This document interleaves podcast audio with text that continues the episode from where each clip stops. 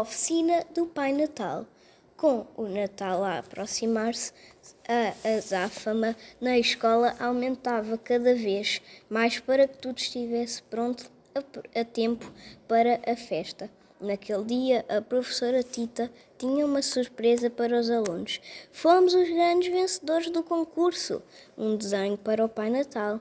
E o prémio é uma viagem ao Polo Norte e à oficina do Pai Natal, informou a professora Tita.